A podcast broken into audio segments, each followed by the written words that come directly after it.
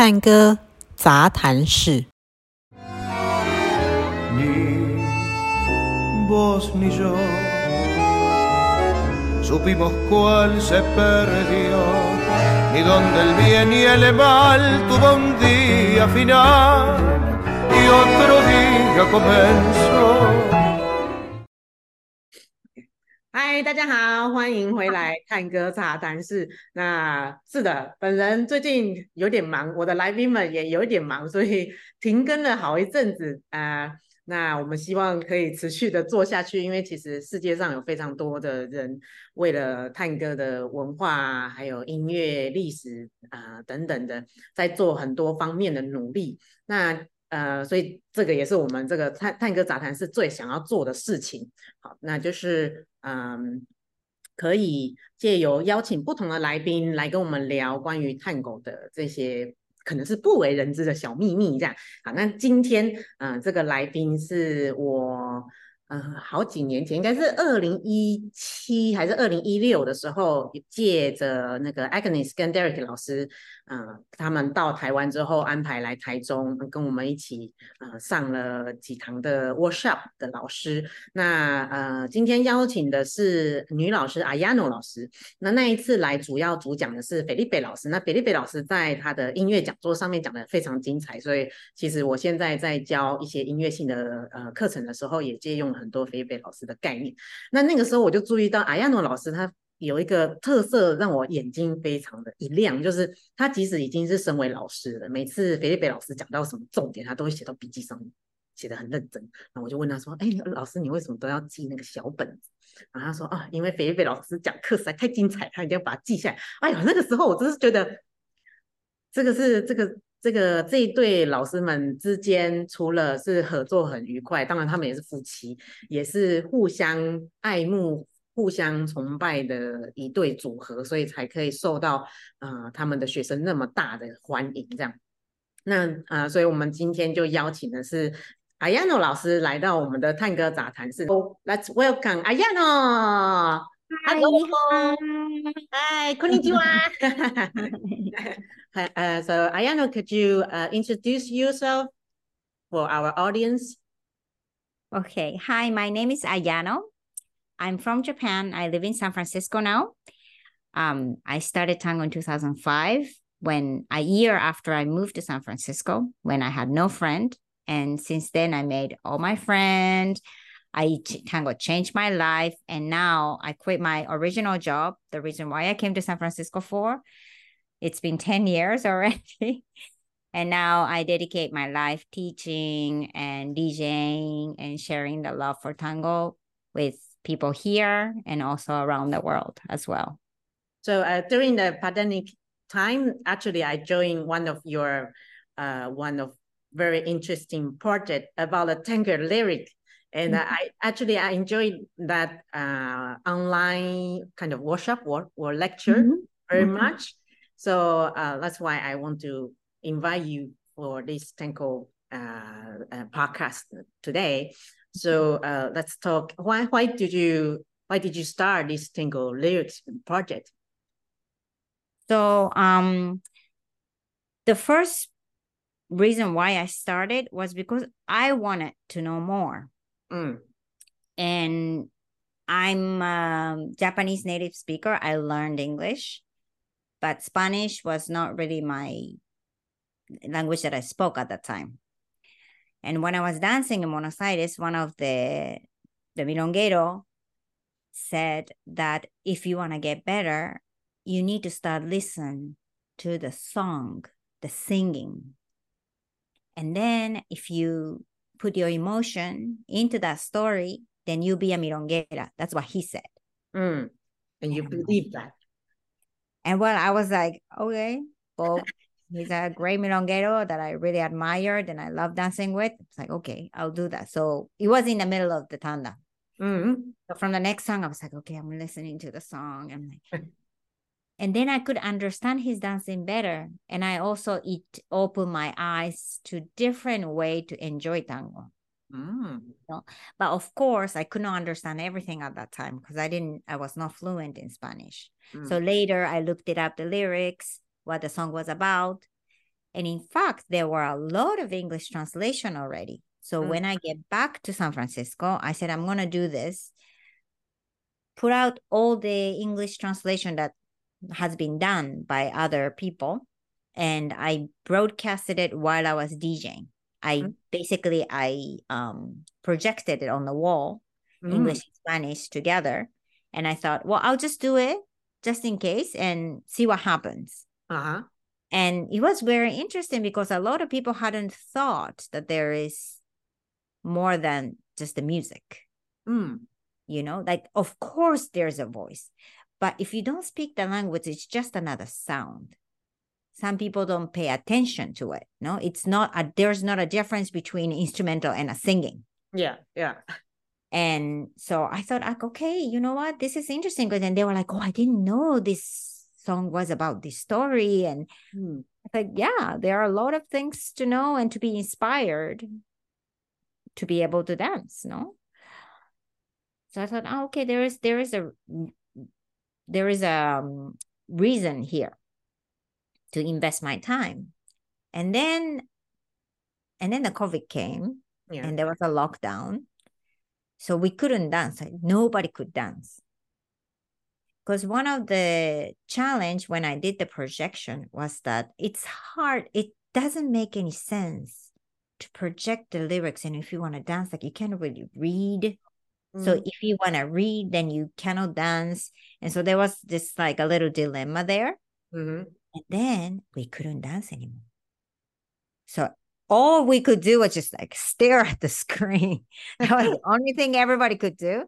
So it was perfect because also we had this all emotional things going on during that time. Mm.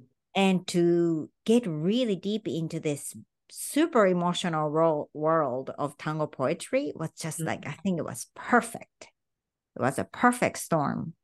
So I started broadcasting like, okay, because at the beginning of pandemic, of course, we didn't know how long it was going to last. So I thought, okay, March, we shut down and well, until May, for sure, we don't, we cannot dance. So I, I can do four orchestras. I can do that. So I started doing, I'm going to pick, pick 10 songs by one orchestra and a singer duo Mm. and I will broadcast it on Sunday with all the lyrics. So we listen to it and read the story, and I will pick one song on Monday and I will explain about the orchestra and the singer, who wrote the song, um, what the story is about. If there's any background that we need to understand, we would do that.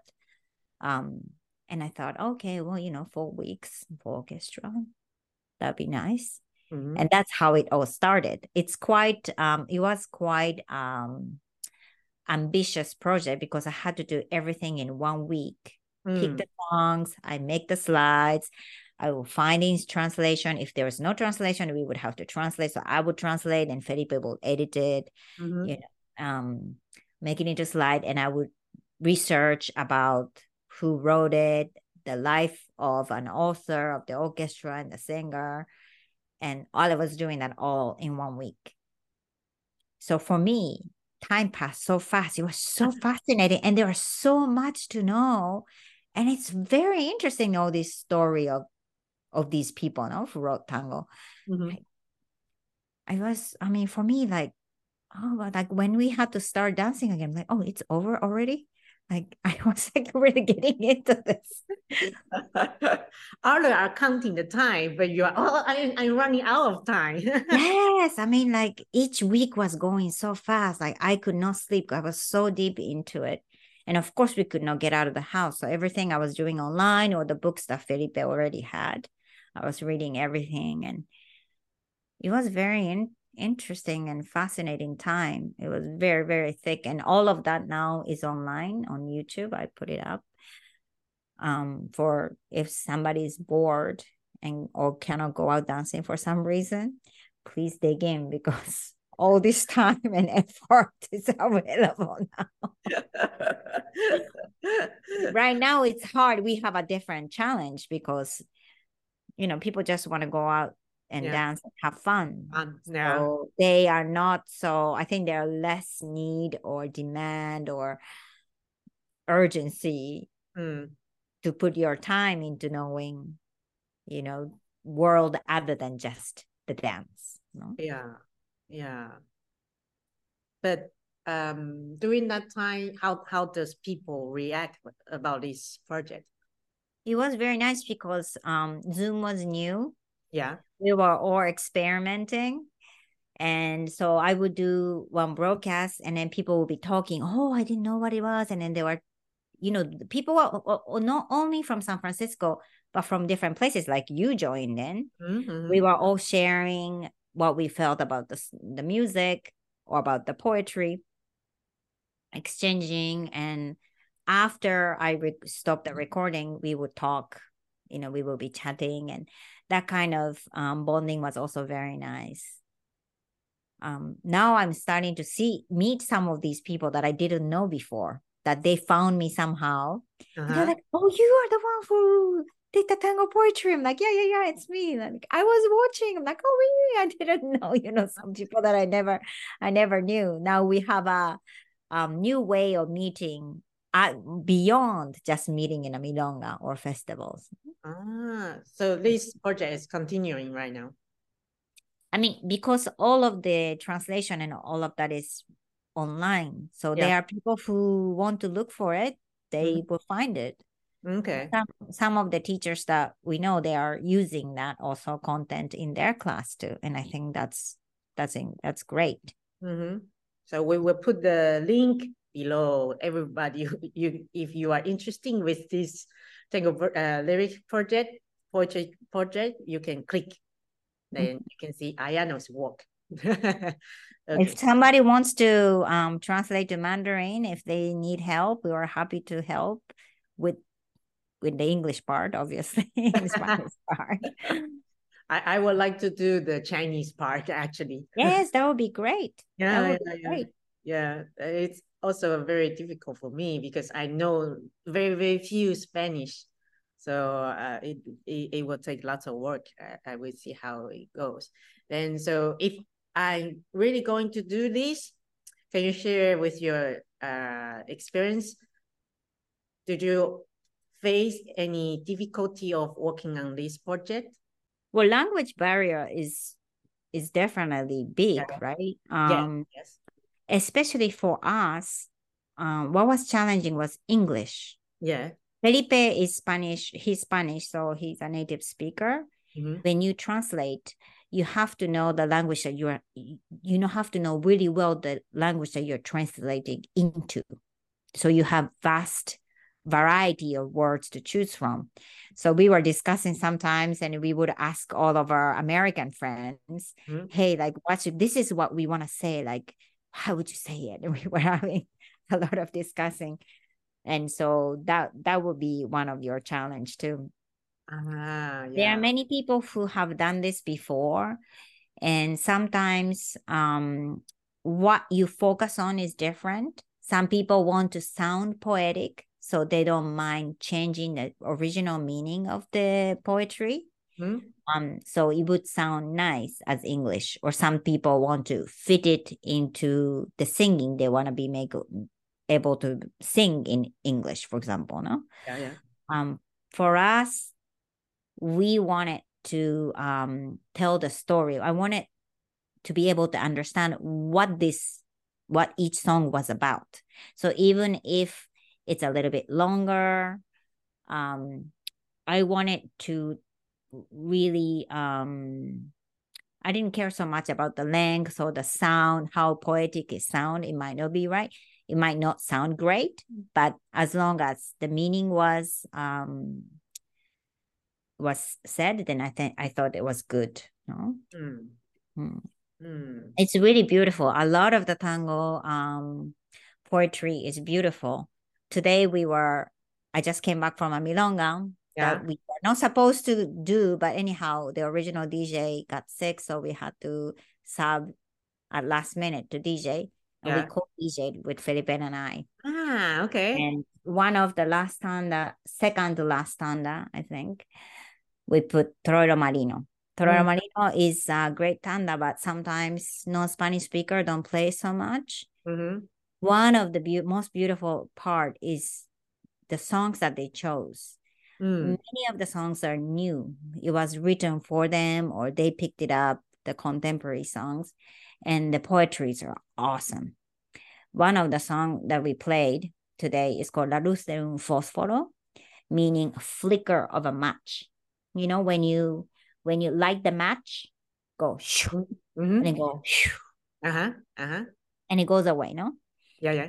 And it says, La luz de un fósforo fue, the flicker of a match was our transient love.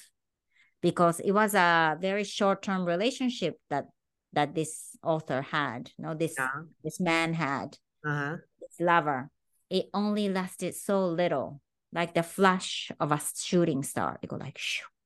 And just that visual, no, la luz de un fósforo fue, like shoo. And I'm like dancing and I hear the voice, the singing that's like, oh, this love was so short, like shoo, they go away. You Yeah. you hear the song, you hear the phrase, and that it's almost like you're watching a movie. Like when I'm dancing, because most of the time I have my eyes closed, Uh-huh. I see the scenery. Like I see the visual sometimes from the lyrics.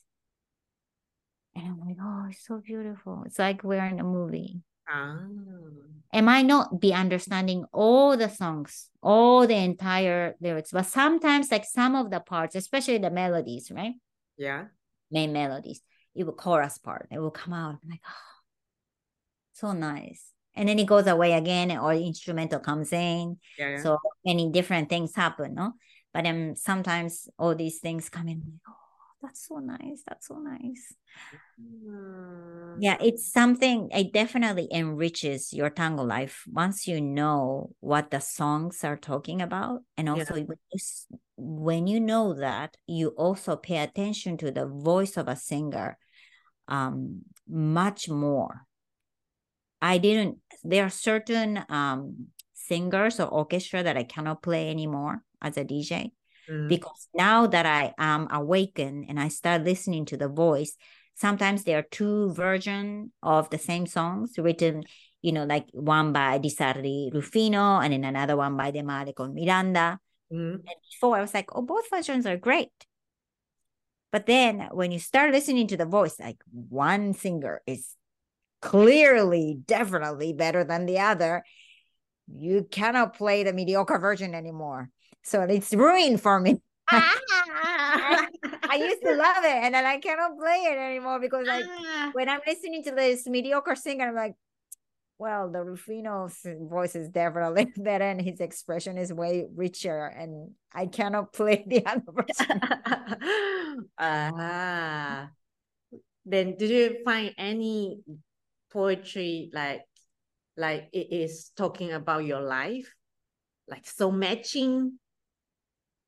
I'm not sure about my personal life, but Yeah. something that um we all fit. It's one of the song that actually I remember that Javier Javier Rodriguez mentioned before, long time ago. And it's by Enrique Rodriguez. It's recorded by Enrique Rodriguez and Armando Moreno. And it's not Rodriguez is not the most respected orchestra. Mm, mm, It's not necessarily the most milonguero orchestra, maybe even. mhm. And I'm like, why is that song? And I was like, I don't know. The, the melody is like whatever. It is, it's not the most beautiful melody, no? Yeah, yeah. But the lyrics, when you start listening to the lyrics, okay, this is like the tango, tanguero, milonguero song that everybody can relate to. Okay. It says, the two of us will live the quarter hour. Quarter hour is 15 minutes. Yes. The two of us will live the quarter hour of the nostalgic and evil dance. Let's listen to the beating of the hearts under the protection of Venus Aphrodite.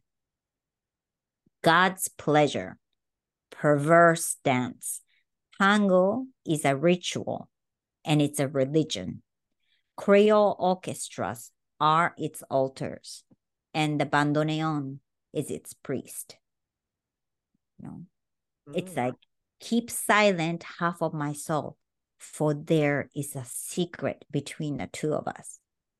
Because when you start dancing tango, it is almost like a religion. It is true. You always go to the same place, like as if you go to a church and you Yeah. meet all these people. Mm. If you don't see your friend, you start worrying about them. You call them up, hey, are you okay? I didn't see you at the Milonga. It's like Mhm. Your friend that didn't didn't see in the church, you know? And you start also telling your non-tango friend yes. fact that, that there is a word non-tango friend. It's almost like a cult. You know what I mean? The one who's a church goer and a non-church goer. It's like you have a tango friend and a non-tango friend. yeah, yeah. What do you tell your non-tango friend about tango? And you're trying to convince them to start dancing tango. Yeah. it's like yeah. religion. And it's also when you go to a milonga,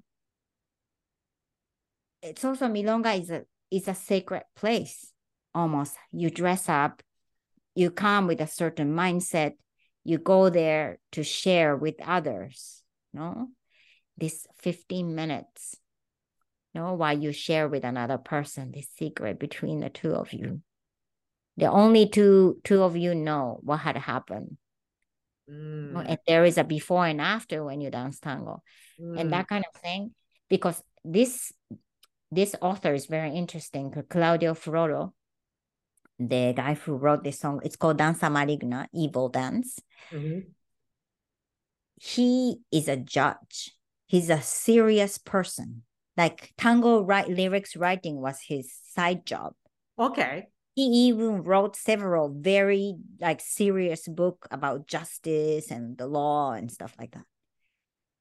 But listening to this reading this lyrics clearly he does tango. He understands about us. He Yeah. knows.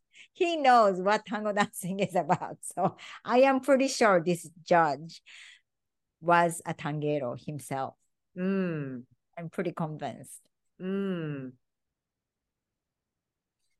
And now when I if I have a chance to perform, I always check the lyric if I like it or if it's uh, some certain um, uh, out of fear about Mhm. the, the show.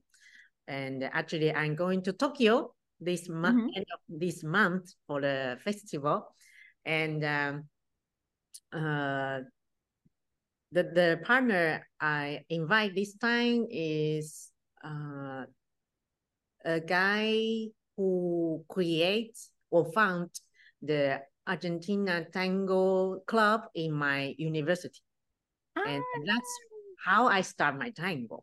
Ah, that's And cool. but when I uh, joined that club, uh, the guy already get graduate, so I didn't meet him at that time. So I just know uh, there's one guy who create who, who found this club. Then I know this guy, and uh, later uh, recently we start to meet in several events because he, now he teaching in China, and. Uh, uh, we also I also invite him for my podcast about how he working on his studio.